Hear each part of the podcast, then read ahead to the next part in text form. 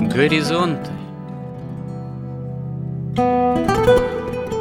Авторская рубрика протерея Андрея Спиридонова и Георгия Лодочника Люди, явления, события –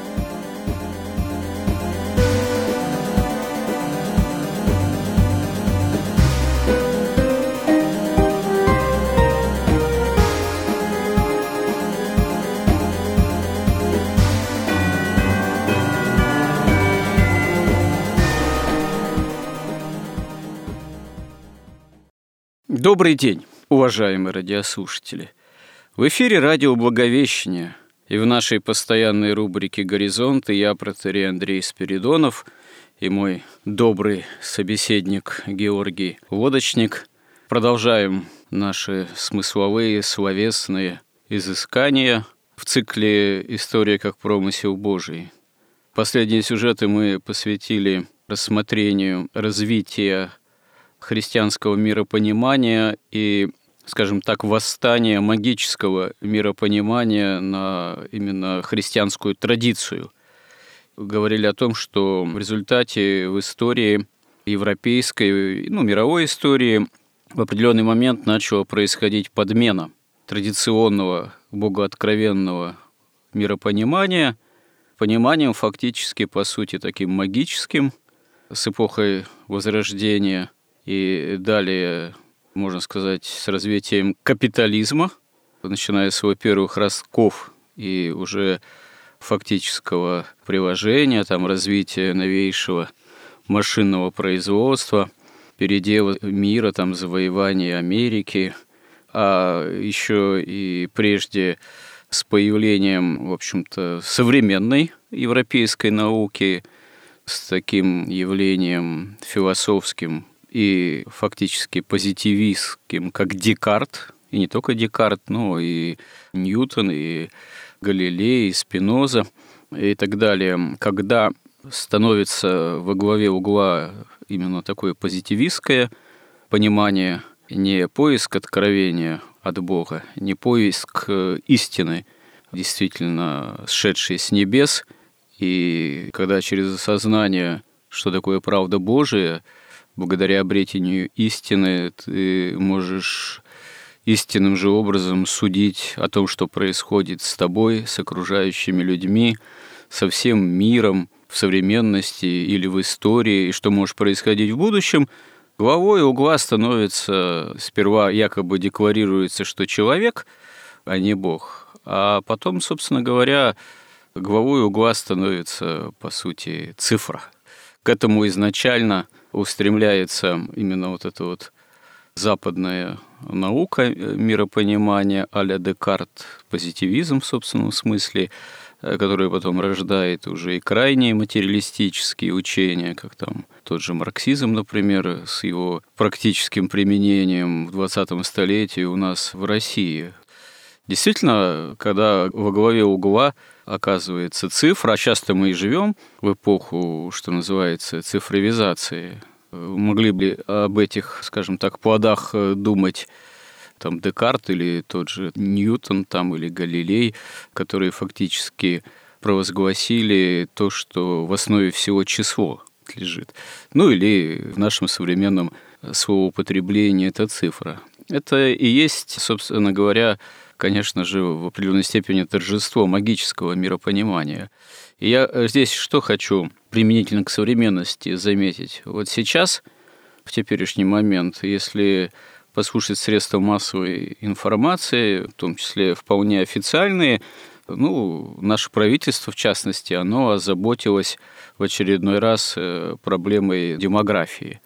Вот, и уже раздаются такие голоса, что, дескать, давайте выкраивать средства и будем ну, просто-напросто определенные и, видимо, достаточно немаленькие суммы предлагать тем женщинам, которые забеременели и собираются от ребенка, как у нас это говорится, или избавляться, или задаются вопросом, оставлять или не оставлять ребенка. Ну, это такое гуманистическое словоупотребления, потому что сказать убить или не убить ребенка, вот женщина думает, стать ей убийцей собственного ребенка или не стать. То есть э, оставлять, не оставлять. Оставаться ей, собственно говоря, мамой или вместо мамы становиться убийцей. Ну, так не скажешь в официальном пространстве, поэтому понятно, что своего употребления иного рода, но как раз вот сейчас эта идея начинает активно озвучиваться, что давайте заплатим, а ребенка можно и забрать. Может, она себе его не оставлять, а, ну пусть родит, получит определенную сумму, а ребенка отдаст там государству, обществу, может его там усыновлять. Сейчас, собственно говоря, усыновить здорового ребенка это стало вполне модно, но это целые очереди, ну и так далее и тому подобное. Можно сказать, что даже ситуация это может даже и имеет шанс развиться к лучшему, потому что кто же будет спорить с тем, что лучше действительно государству потратить деньги и не допустить убийства. Это в любом случае лучше. Но очень характерно, какому миропониманию, ну, вот на этом, собственно говоря, примере мы пришли. То, что для женщины, естественно, изначально заповедано Богом, это уже рассматривается как какое-то чуть ли порой не проклятие, как какое-то обременение неудобоносимое, так что даже убить собственное дитё предпочтительнее, чем этот труд э, по вынашиванию, рождению, воспитанию ребенка предпринимать. И вот как раз-таки это, как э, представляется, уже является плод, итог определенный, крайнее следствие развития именно э, такого магического миропонимания, понимания, что в основе всего не Бог, и не человек по отношению к Богу, а именно вот некая магическая цифра. В основе оказываются деньги, это оказывается мерой всего, и даже то, что в традиционном обществе, в обществе традиции, э, само собой является естественным, необходимым, ну, можно сказать, Э, фундаментом жизнедеятельности человека, в частности, родовая жизнедеятельность, это уже тоже начинает мериться цифрой, начинает мериться деньгами, а не насущной потребностью, что называется.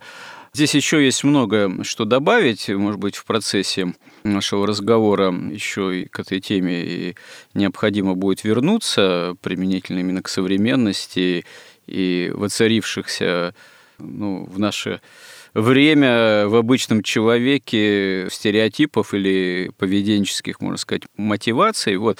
Но получается, что легко проследить в течение последних веков, как постепенно-постепенно, начиная с провозглашения того, что в основе всего не Бога откровенная истина, а сперва вроде как сам человек в границах его исключительно земной жизнедеятельности, потом уже и человек – сам по себе становится не так важен. Он рассматривается как некое социальное животное, а позже оказывается, что и уже с точки зрения даже такой позитивистской, само по себе это животное, шибко размножившееся до 7,5 миллиардов, уже современные великие умы не устраивает. Надо что-то с этим животным все-таки делать.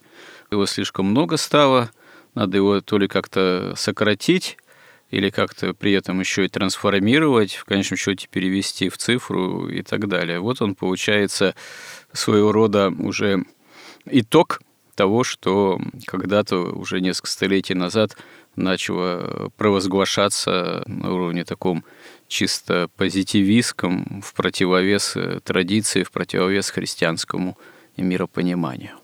Да, вот это все как раз мы сейчас пожинаем, так сказать, в полной мере те плоды того переворота, который был осуществлен как раз в 17 веке, когда наука была изъята из контекста богословия, из такой иерархии, из светлой иерархии постижения истины и божественной эволюции, восхождения по иерархии бытия и сознания к абсолюту, к обожению, к Богу – она была изъята из этого контекста и вставлена в магический контекст.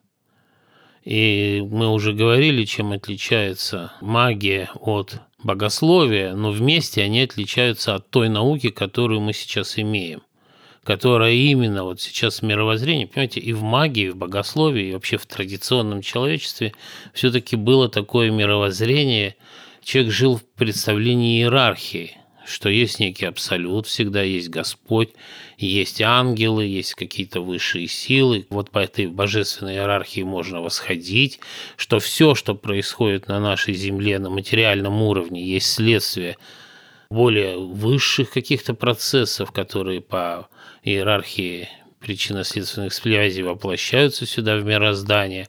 Но и до сих пор ведь те, кто каббалисты, там масоны, они ведь это понимают, они живут в понимании этой иерархии, как и богословие. Но в XVII веке был сделан первый шаг, чтобы науку лишить вообще вот этого иерархического представления в человеке. Чтобы он вот у нас мы понимаем, и магия понимает, что мы живем вот в этом промежутке от вечности до вечности, где происходит некое разделение добра и зла, или с точки зрения магии борьба человека за, так сказать, овладевание вот этим мирозданием, да, как бы манипуляции божеством, использование его в своих интересах, что они и объявляют просто, что такова воля Бога.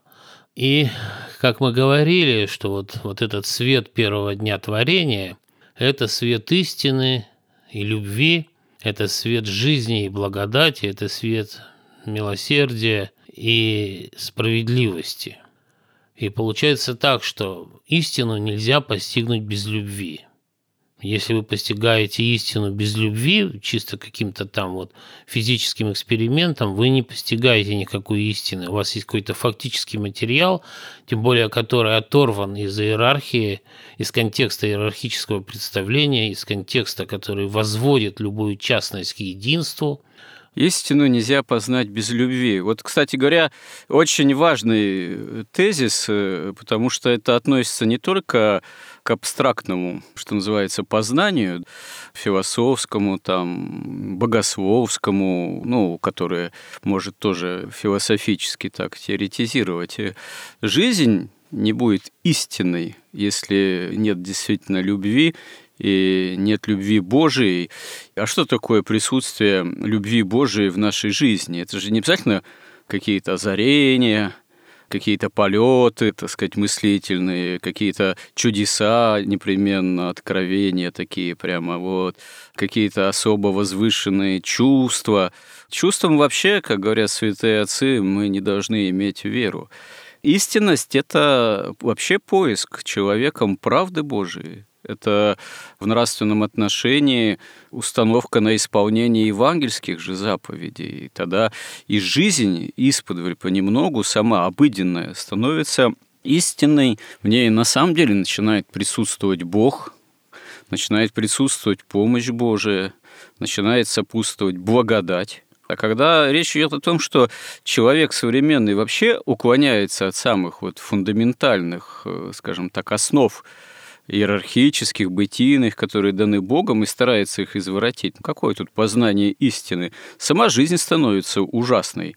Вот э, там периодически на слуху что-нибудь происходит, не только уже там в Соединенных Штатах Америки, периодически кто-нибудь там берет винтовку и расстреливает там десяток другой людей. Уже у нас не первый далеко случай. А откуда это берется-то? Это же причина не только, скажем так, какие-то провокационные идеи, террористическая там провокационная деятельность, скажем так, каких-нибудь там вот врагов, спецслужб недружественных и так далее. Это еще и очевидные внутренние причины. Это отсутствие любви в семьях. То, что родители порой детьми вообще не занимаются, но в более-менее обеспеченных семьях, там работающие какие-нибудь мамы, бизнес, так сказать, леди, они нанимают, ну, это к примеру, но характерный тоже пример, нянек там своим детям. В результате такая Арина Родионовна, она становится ближе чем родная мама, или то и заменяет родную маму, потому что кто такая эта тетка, которая, может быть, раз в день зайдет в лобик поцелует чада и упорхнула а то и, может быть, и реже, чем раз в день, потому что могут быть и командировки, и поездки, и так далее, куда собственных маленьких детей не потащишь, и так далее, и тому подобное. Но это, собственно говоря, ведь достаточно общее место для современного общества, и не только нашего. Вот. И в результате вырастают дети, вырастает уже поколение, у которых не было опыта родительской любви можно окружить человека, ребенка, формирующуюся личность, будущую какими угодно благами цифровыми, о чем у нас речь. Можно всеобъемлющие цифры окружить денежным выражением, в том числе в денежном выражении, приобретая эти блага во множестве, вот, какими угодно гаджетами, компьютерами, мобильными приставками и так далее и тому подобное.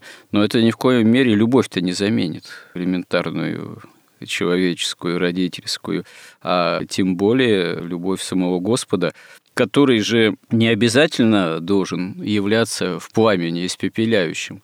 Он готов явиться, поучаствовать в воспитании человека, ребенка через ближних, через родителей, часто кстати, незаметно. Но если родители всячески препятствуют чтобы Господь присутствовал своей благодатью и промыслом, и сами этого знать не хотят, то человек и рискует вырасти уже не человеком, а зверем, увы. Ну да, вот сейчас действительно вот даже вот эта проблема с женщинами, которые не хотят детей, но хотят такой телесной любви, их даже как бы ради просто здоровья, как сейчас рассказывается, это очень важно – важно как бы поддерживать здоровье, но не иметь детей. Это как бы такой ну, побочный, нежелательный какой-то продукт получается у них. Сейчас вот этот мир – это торжество сатанизма, которое наступило, и причиной вот этот вот перелом как раз 17 века, он и привел к этому. Он постепенно, шаг за шагом, все к этому пришло. Потому что любви нет, но в том понимании, не в смысле секса, а настоящей любви нет – Милосердия нет, вместо милосердия закон, который никто не может отменить, который принят непонятно кем и в чьих интересах, но все вынуждены его соблюдать. И самое главное, вот мы уже несколько раз вспоминали вот, Амвросий Оптинский, который говорил, что жизнь есть блаженство. Но жизнь есть блаженство – это когда у тебя есть благодать. Когда благодати нет, в жизни есть мучение, и вот этот подневольный подвиг существования, который скрашивается вот этой погоней за какими-то удовольствиями, за сохранением здоровья, и вот за этой вот попыткой достичь вот этого бессмертия, причем бессмертия не в вечности, а вот в этой тупой бесконечности, которой нигде не существует. И как это происходило? Вот как-то надо бы это попытаться объяснить, хотя это ну, не так просто – то есть вот этот свет первого дня творения мы можем рассматривать вот в таком аспекте, что этот свет – это истины и любви, потому что без любви познание невозможно истины. Если ты начинаешь истину постигать без любви, она превращается в ложь. Это жизнь и благодать, которая именно делает жизнь блаженством, потому что если отнять благодать, она становится мучением и страданием, и бессмысленностью – это справедливость и милосердие. Если отнять милосердие, справедливость становится как бы наивысшей несправедливостью. И как раз вот сатаната, он и отверг вот эту всю часть, связанную с любовью, благодатью и милосердием. Он опирается исключительно на интеллект. И он сохраняет вот эту одну только линию. Это интеллект, то есть как бы истина, которая превращается в ложь, это которая порождает жизнь, которая превращается в мучение, которая порождает справедливость, которая есть высшая несправедливость. Если мы посмотрим на современный мир, особенно на демократии, где нет монархии, где нет человека, который стоит над законами, то мы увидим, что, ну, во-первых, это уже ну, чистый ад – потому что это жизнь без благодати и справедливость без милосердия в самом чистом виде, не говоря уже, что никакой любви и никакого подлинного знания уже нет. Законы правят всеми, как бы, то есть они правят и президентами, и всеми, но они не правят теми, кто купил всех этих депутатов, президентов, эти государства, и кто вообще привел человечество вот в это состояние, когда реализовывает шаг за шагом, век за веком вот эту тайну беззакония. И как это все начиналось, мы пробовали в прошлой беседе это объяснить. Наука всегда была частью богословия, частью единого взгляда на мир, частью иерархии, вот этой вот божественной иерархии бытия и сознания, и где физические законы эти были самым нижним уровнем познания, и они понимали всегда, что то, что происходит на физическом уровне, это следствие того, что происходит на духовном. И мы даже видим, мы же понимаем, что то, что вот мы видим в нашем физическом мире, движение там планет, движение каких-то мотоциклов, движение там бильярдных шаров или там какие-нибудь там кипячение воды, это все следствие того, что происходит в микромире. А то, что происходит в микромире, следствие того, что происходит за микромиром. И Христос говорил, Царствие Небесное внутрь вас есть. То есть как бы оттуда все идет, из сердца, он тоже говорил, исходят все помышления, все желания, похоти, и добрые, и светлые, и темные, и злые. То есть это всегда человек, ученый, не ученый, самый там безграмотный какой-нибудь крестьянин, но он жил этим пониманием. И вот когда стал вот этот вопрос, и 600 лет вот этот вопрос все время задавался, и как-то эта вот дискуссия все время развивалась, кому верить авторитетам или некой истине, то есть предполагалось сначала, что авторитет может заблуждаться. До этого предполагалось, что Бог может врать Адаму и Еве. И поэтому Запад был поставлен перед этой вот проблемой, как отыскать, как оценить истинность авторитета стали искать такой объективный способ познания истины, и после этого мы говорили, что этот спор Декарта и Паскаля, Паскаль говорил, что наука, она не может вырываться из богословского контекста, из богословской иерархии смыслов, что мы постигаем именно осмысленно законы физики, если они объясняются и понимаются, интерпретируются с точки зрения богословия, а сверху вниз. Декарт говорил, что а мы вообще не знаем, что вверху. А если там, ну, он не отрицал существование Бога, но он хотел проверить все, что написано в Священном Писании, то, что нам говорили пророки, отцы церкви, проверить опытом, физическим опытом каким-то, да, ну, может быть, и духовным опытом на том этапе предполагалось, что будет. Но суть в том, что он предполагал постижение не сверху вниз, что естественно, потому что и причинно-следственные связи движутся сверху вниз – и вот, например, древо жизни, сказано в Библии, это именно древо, понимаете, вот эта вот иерархия, идущая сверху вниз, она как бы похожа на дерево, которое как бы только перевернуто, идет от ствола вниз, вот эти ветви. Ветви ветвятся, как бы и уровни бытия и сознания идут от, духа, от Бога, как бы до земли и до материи. И мало того, современная физика, она подтверждает сейчас, современная теоретическая физика, что не существует ни материи, ничего, существуют только процессы. Эти процессы имеют ту же структуру, как древо жизни. И даже время течет в одной ветви одно время, в другой ветви другое время, что вот электромагнетизм, там силы гравитации, время, пространство – это только аспекты этих процессов. И в каждом процессе своя гравитация, все свое и свое время. И поэтому даже эта идея, она легко как бы опровергает, ну, фактически уже наука опровергнута, вот этот дарвинизм такой, который тоже был уже не Дарвином создан, а вот этой такой лженаукой, которая интерпретирует физические опыты результаты исследований естественных наук в интересах, вот так сказать, противостояния богословию, борьбы с богословием, и она как бы еще служит такой ширмой, за которой прячется магия, потому что магия же не признается, что это она все делает. Она говорит, это все естественно, это вот развитие, это вот познание, это развитие науки. Поэтому Получается так, что вот представьте, вот идет древо, развивается. Вот одно древо, одна ветвь дала человека, другая ветвь дала обезьяну. Но вы не можете перескочить с одной ветки на другую, вам надо вернуться к стволу.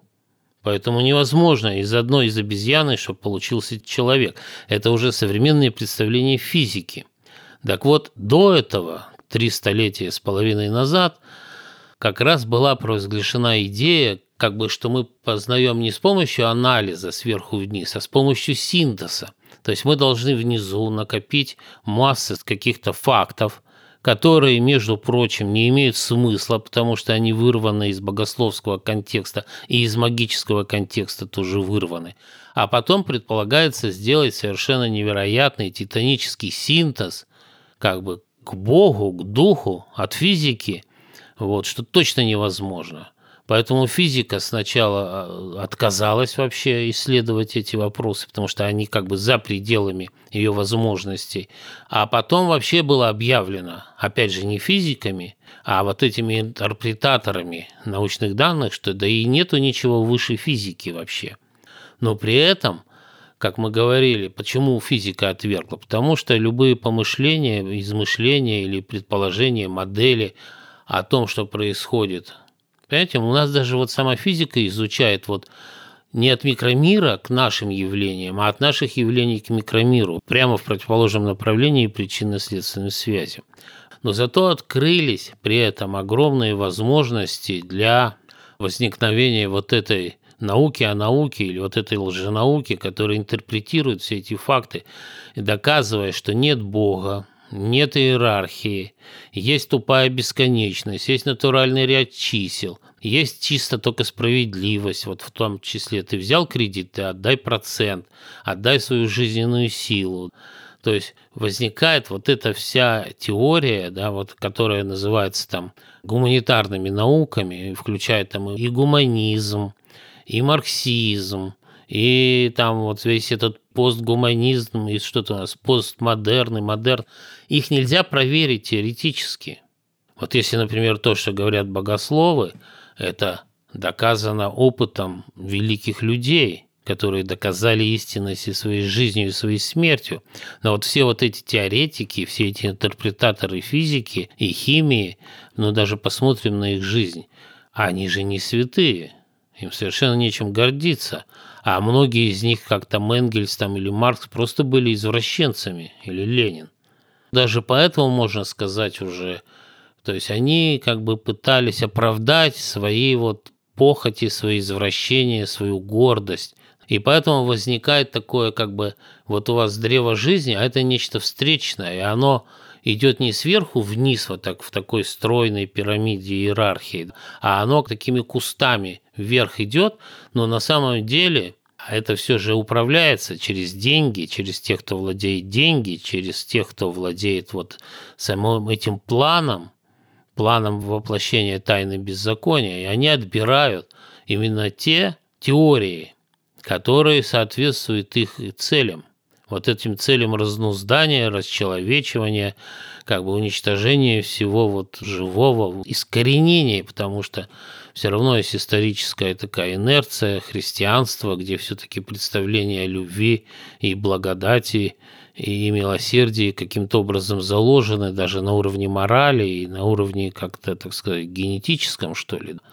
Да, наверное, давно бы уже искоренили, если бы церковь, все-таки имеющая место быть в истории и современности, этому не сопротивлялась бы. Оставаясь церковью, прежде всего, богочеловеческим организмом, в этом смысле силен Бог. Но здесь, знаете, что стоит заметить? Очевидно, что вот в наше время, в наши дни, очень сильно идет атака на церковь, на христианскую, в хорошем смысле, идеологию, на христианское миропонимание. Не только внешняя атака, знаете, внешняя критика церкви, достаточно массированная такая, которая использует любые предлоги, и реальные недостоинства, так сказать, современных христиан, и клеветнические формируя какие-то темы, обвиняя церковь или устраивать иные провокации, но э, стоит заметить, что именно из-под идет атака уже и такая, можно сказать, э, внутренняя, попытка протащить в определенных сферах достаточно либеральное миропонимание, вот, то есть либеральное понимание того, чего раньше, в общем-то, ну никак невозможно было ну, вполне принять. Вот я просто приведу один из примеров, он далеко не единственный. Вот буквально последнее время явно обострилась, что ли, если так можно выразиться, тема того, что, ну вот, церковь, допустим, отвергает некоторые связанные, опять же, с родовой деятельностью технологии современные биомедицинские, тоже ЭКО, например, экстракорпоральное оплодотворение. Вот до последнего времени было очевидно, ну, озвучивалось в целом, что эта технология совершенно неприемлемая, поскольку элемент убийства она в себя, безусловно, включает. То есть э, происходит оплодотворение нескольких эмбрионов, после чего выбираются наиболее жизнеспособный, остальные там, может, на какое-то время еще замораживаются, такой создается банк этих эмбрионов, потому что приживается не очень большой-то процент даже из самых жизнеспособных, поэтому э, возможно, что придется использовать еще из этого банка замороженные эмбрионы. Но так или иначе в перспективе вечно они тоже храниться не могут. Причем стоимость хранения она тоже не такая маленькая, и, как правило, она совершенно не бесплатная в большинстве случаев для тех, кто к этим технологиям прибегает. И в конечном счете происходит, что называется, утилизация этого банка оставшихся эмбрионов, ну, просто они уничтожаются. Вот. Это с точки зрения церкви неприемлемо, это есть элемент убийства, ну и так далее. И что же сейчас можно увидеть? Некоторые наши православные публицисты вдруг взялись задаваться вопросами, а чего ради церковь продолжает вот так вот все-таки быть такой жестко непоколебимой вот применительно к такого рода вопросу. Все-таки бедные женщины, которые не могут забеременеть, у них нет другого выхода, а потом, вы знаете, сама эта процедура, она очень и очень, так сказать, непростая, она очень и очень в каких-то отношениях болезненная, и физически, и психически, и там в нее входит много всякой терапии, которой надо прибегать каждый день, да не по одному разу. Вот почитайте, вот ссылка, вот записки женщины, которая там даже не один раз прибегала к этой процедуре, пока не смогла все-таки действительно забеременеть, выносить и родить дочку единственную, ну и так далее и тому подобное. И вот действительно читаешь эти записки, там все подробно описано, начинаешь проникаться сочувствием, ну и так далее. К чему это? Ну, это к тому, чтобы склонить все-таки церковь к согласию вот с этими вызывающими, все равно вызывающими с точки зрения евангельской нравственности технологиями. Ну, то есть, чтобы церковь в конце концов согласилась. И здесь важно, понимаете, именно вот характерный момент в том, что это не внешний даже уже натиск, это не внешние там неверующие, так сказать, публицисты, журналисты, там какие-нибудь депутаты или депутатши, исполненные такого гуманистического либерального пафоса. Я это уже читаю у православных авторов вот некоторых, ну, тоже, в общем-то, склонных, можно сказать, такому, скорее, либеральному мышлению, но это ведь не случайно. Это подталкивание церкви, подталкивание иерархии, попытка склонить соборный разум церкви к согласию с тем, с чем, в общем-то, согласия быть не может, на самом деле. Какое согласие между Христом и Велиаром? Но в данном случае вроде как про Велиар это речь не идет, но, как говорится, дьявол кроется в мелочах. Ну, конечно, на такого рода, допустим, суждениям, но и высказанные, можно поучиться тоже совсем таким обличительным пафосом, как вы не хотите пойти навстречу бедным женщинам, вы не хотите, чтобы современная медицина, там, наука, общество побеждало бы бесплодие, вы против материнского счастья там, и так далее и тому подобное. Но на самом деле церковь, она совсем не против счастья материнства, родительства, тем более там многодетности, наоборот, за. Но если Господь не дает детей, может быть, на это воля Божия – Почему нельзя с этим смириться нравственно и психологически?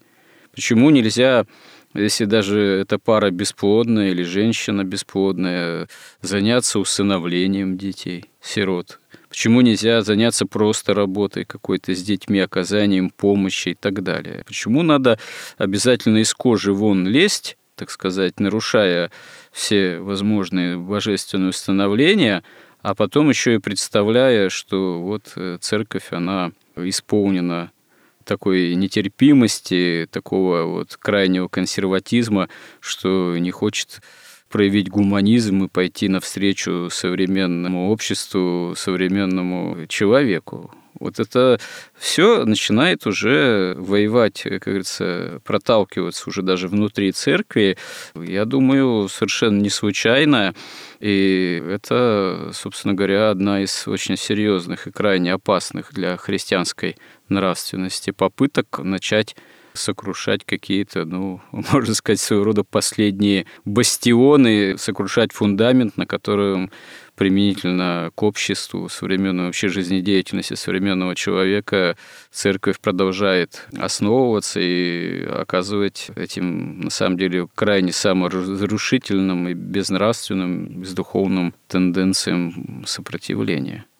Вот это как раз и есть следствие вот этого перелома, когда наука отказалась от иерархии, ведь что такое физика? Физика – это же она изучает не причинно-следственные связи, она изучает среднестатистические какие-то процессы, закономерности статистические. Потому что реальные причинно-следственные связи, они идут только от духа к материи. Также и человек рождается. Ведь сначала – рождается дух, когда происходит зачатие, сначала рождается дух человека, потом он по иерархии воплощается, и он, так сказать, формирует тело вокруг себя. И он уже вот в этом процессе, который по длительной иерархии от духа к материи, он и унаследует и свойства там и отца, и всего рода отца, и рода матери, да, и получается человек, но изначально этот дух, он как бы чистый и универсальный – вот, и уже он такую индивидуальность, сердечную, такую материальную получает в процессе вот этого воплощения. Понимаете, и, конечно, церковь против гуманизма, потому что гуманизм – это сатанизм. Как же она может поддерживать гуманизм? И нет такой задачи у церкви идти навстречу женщинам или мужчинам. У церкви задача идти навстречу Богу. То есть совсем другая задача. И это та же, только, так сказать, в другом аспекте, та же борьба против Бога, сделать по-своему обеспечить вот в этом падшем мире бессмертие. Причем ведь, что смешно, бессмертие они хотят обеспечить вот этой вот тупой бесконечности, которой в природе нет. Это какой-то отрезок между двумя вечностями. И также они хотят, я хочу ребенка и все, да, я буду как бы добиваться. Это вот это мышление за эти три с половиной столетия, и особенно за последние столетия вот этого большевизма, мы же все заканчивали советскую школу, а советская школа – это просто школа сатанизма в чистом виде – вот это мышление прогресса, мышление вот этой тупой бесконечности, мышление вот в этих, если есть иерархия, так иерархия силы, иерархия денег, вот что-то такое, но эта иерархия, она тоже вытянута вот в этой тупой бесконечности, в этом натуральном ряде чисел. И поэтому и священники, вот я смотрю, и там наши идеологи, они строят церкви, они ходят причащаться, но они мыслят по-марксистски. До сих пор сам алгоритм мышления, он у них не иерархический. Они не мыслят вот тем, что как идет все от духа к плоти. Они мыслят о том, что наоборот, как идет от плоти к духу. Что ну давайте мы сделаем там, не знаю, построим школы, и вот у нас будет там развиваться дух. Это ничего подобного. Во-первых, школам нужны нормальные программы, не сатанические, а вот эти иерархические.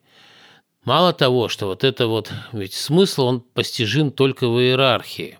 Но оказывается, что вот клиповое сознание, оно разрушает даже причинно-следственные связи, ну, так сказать, видимые такие, как сказать, иллюзорные, да, которые вот в самой тупой бесконечности происходят. Это какие-то фрагменты ощущений, один клип, второй клип, они не связаны между собой. То есть есть какой-то такой во времени как бы набор вот таких сменяющихся картинок, которые не содержат в себе ни смысла, ни причинно-следственных связей, а только смену впечатлений. Люди уже и смотрят такие фильмы или мыслят так уже мозжечком, потому что мозжечок отвечает за движение, а не лобные доли. И потом, когда человек спохватывается, ему надо прочитать книжку, он пытается ее читать мозжечком, а не лобными долями. Он утрачивает физиологические способности к чтению или там просмотру каких-то умных фильмов, которые построены на смыслах и на причинно-следственных связей. Людей это просто перегрузка, они утомляются и выключают там или уходят из кинотеатра.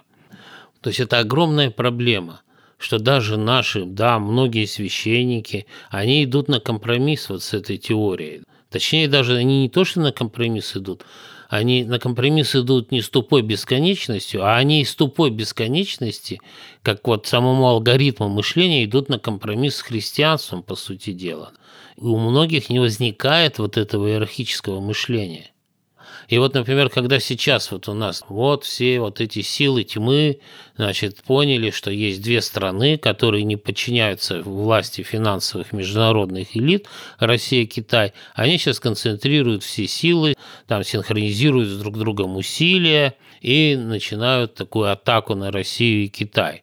Но Китай хорошо, у него там есть древняя культура, древняя традиция, там большевизм, он так как бы по верхушкам, такая пена проскочил, да, все-таки глубинное сознание китайцев – это там даосизм, конфуцианство. Слушайте, интересное дело. Казалось бы, мы изначально страны, народы христианской традиции, а Китай никогда в полной мере не являлся христианским.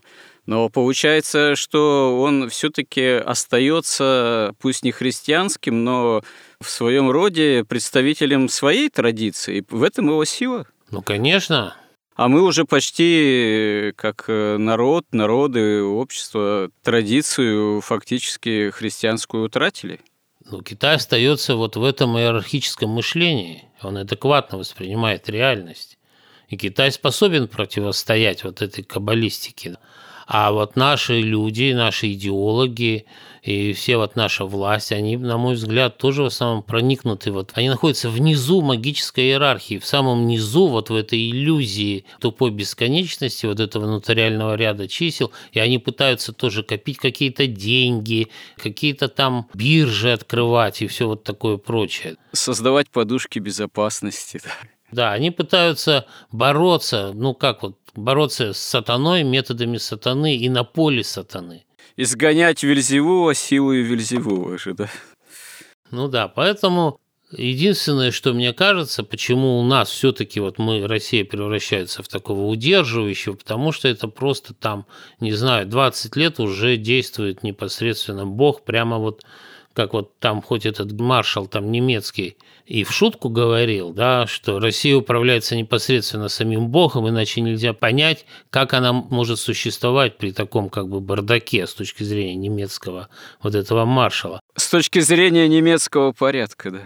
Чудом Божиим. Но теперь это у нас, мне кажется, воплощается в самом явном виде, потому что но единственный способ – это вернуться к нашему православию, к нашему сознанию. Надо менять всю школьную систему, нужно отключать там, я не знаю, блокировать там этот интернет каким-то образом, по крайней мере, чтобы было понятно, вот наше, вот не наше, ограничивать вот это влияние, которое отчуждает сознание. Кстати говоря, интернет же это очень мощный наркотик. Как вы его хотите блокировать? Как в Китае же ограничить? Как в Китае, да.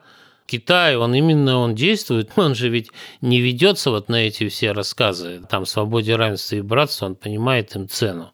И там демократии, толерантности, и его это вообще никак вот не интересует. Собака лает, ветер носит, и он делает свое.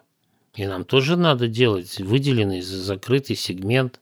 Ну вот, кстати говоря, как один заметил публицист, после недавних таких происшествий, связанных там со стрельбой.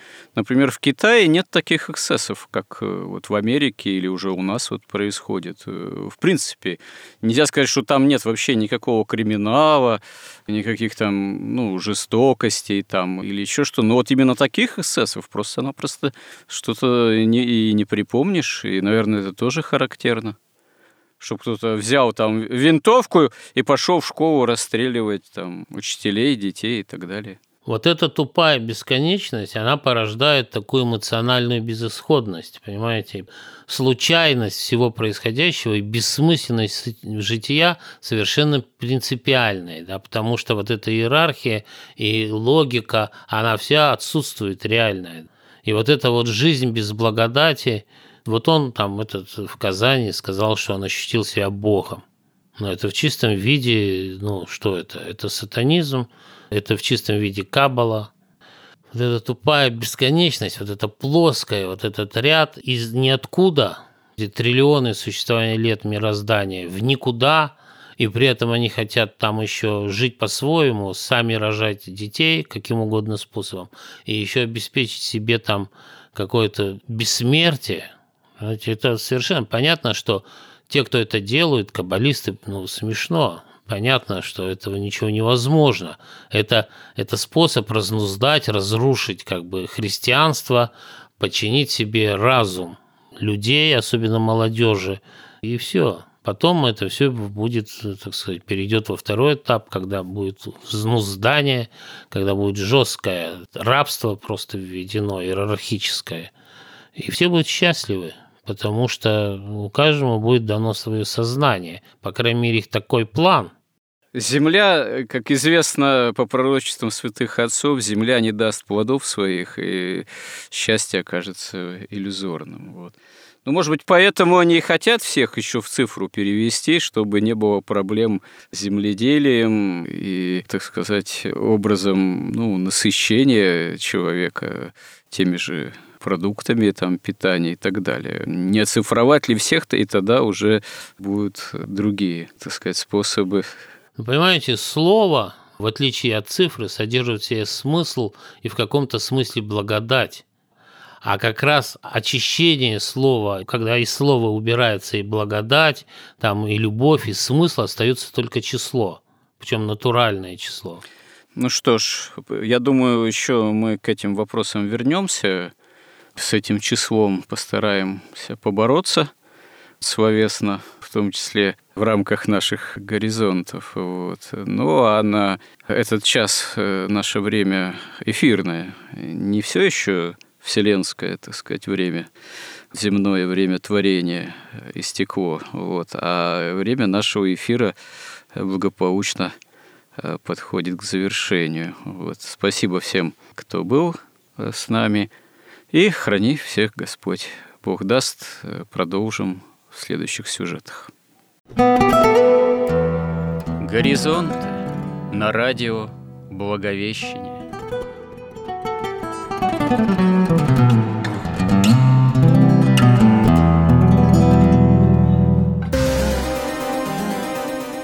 Разговор вели протерей Андрей Спиридонов и Георгий Лодочник –